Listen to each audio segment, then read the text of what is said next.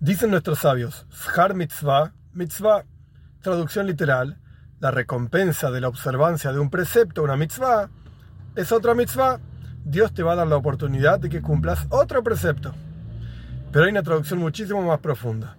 ¿Qué significa la palabra mitzvah en hebreo? La palabra mitzvah, además de precepto, orden, mandato, viene de la palabra tzavta, que significa unión. Una mitzvah es un canal de unión con Dios. Entonces, ahora tiene otro sentido. Shar mitzvah, ¿cuál es la recompensa de una mitzvah? Mitzvah, la unión con Dios.